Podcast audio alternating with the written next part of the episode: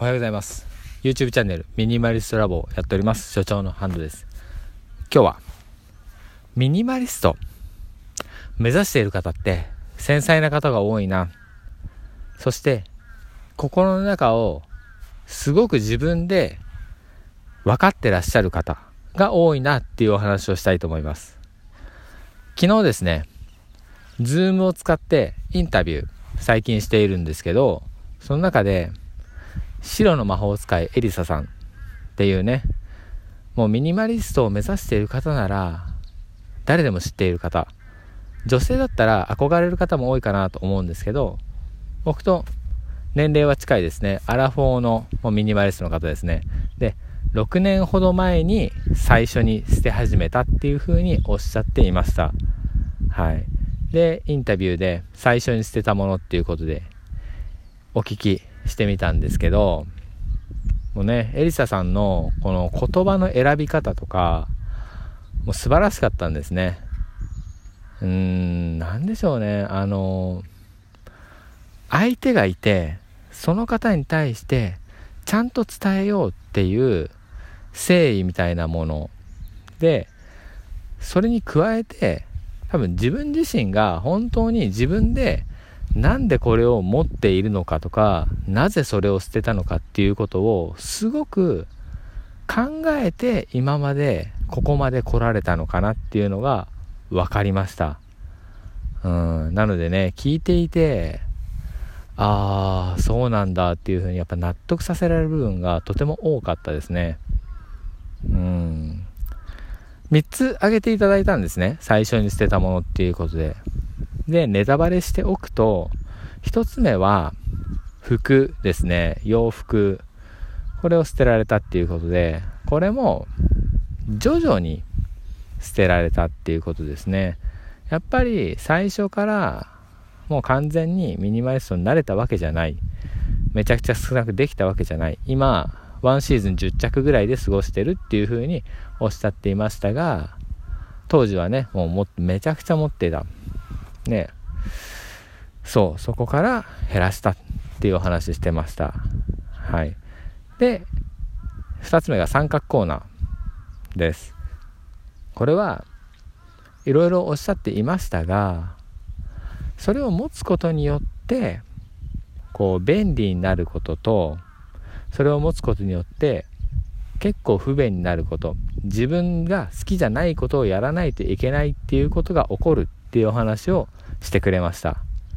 うん。ね、いろいろとこう生活全体を見渡して、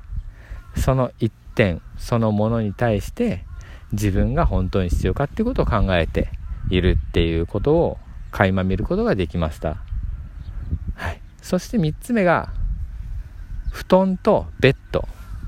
これですね。エリサさんのことをご存知の方は知っていると思うんですが、あの方は寝袋で寝てらっしゃいます。はい。寝袋ですね。僕も寝袋生活できるかなって。多分できるんですよね。僕どこでも寝れるタイプなので、寝ることはできると思います。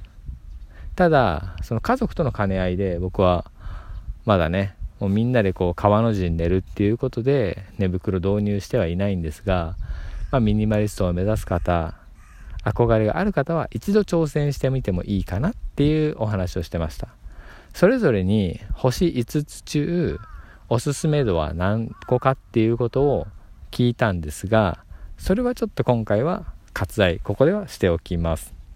はい是非本編をご覧いただけますと嬉しいです。やはり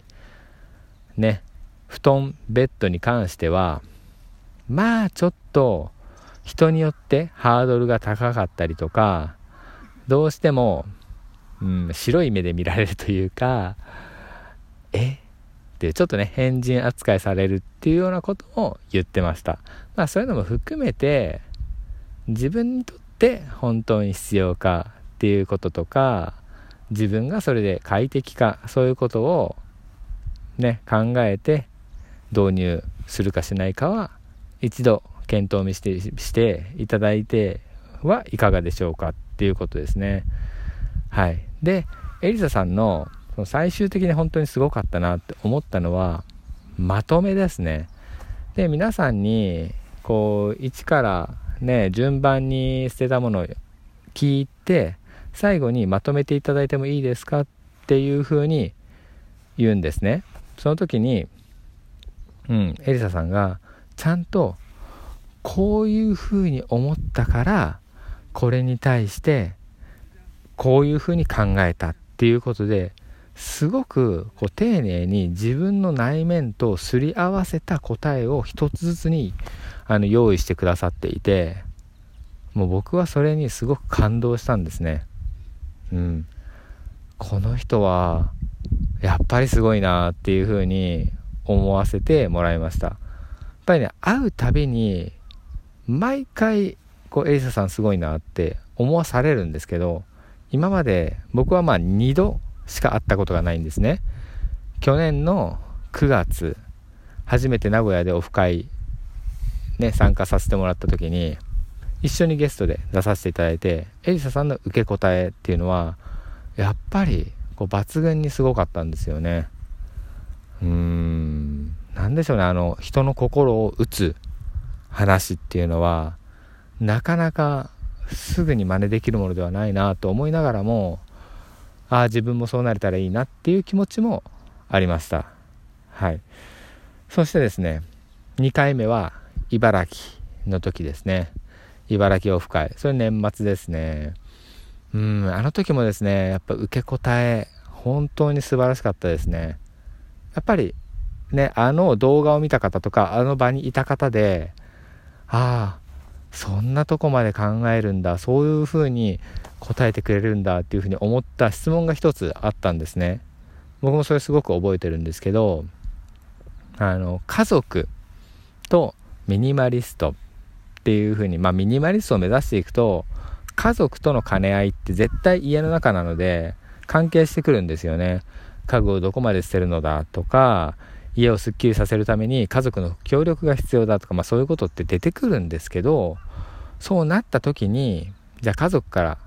ねもうやめてよって言われたりとか批判されたりとかすることもあるかもしれない。じゃあそうなった時どうすればいいですかっていうような質問だったんですね。でエリサさんの答えはもうめちゃくちゃ簡単に言うともう家族を取るかミニマリストを取るかもうどちらを取るかは自分次第で別にミニマリストっていうものが絶対ではないし、うん、家族が大事なんだったらやっぱりミニマリストっていうものを捨てる勇気っていうのがいるんじゃないかっていう話をされてました。いや家族を取るかミニマリストを取るかっていうことじゃなくて多分家族ありきで、まあ、ミニマリストっていうものとどう向き合うかっていうことだったと思うんですけどはい。なんでミニマリストっていうことは別に捨ててもいいんじゃないかっていうところまでミニマリストであるエリサさんがおっしゃっていてああこの人は本当にすごい人だなと感心させられたっ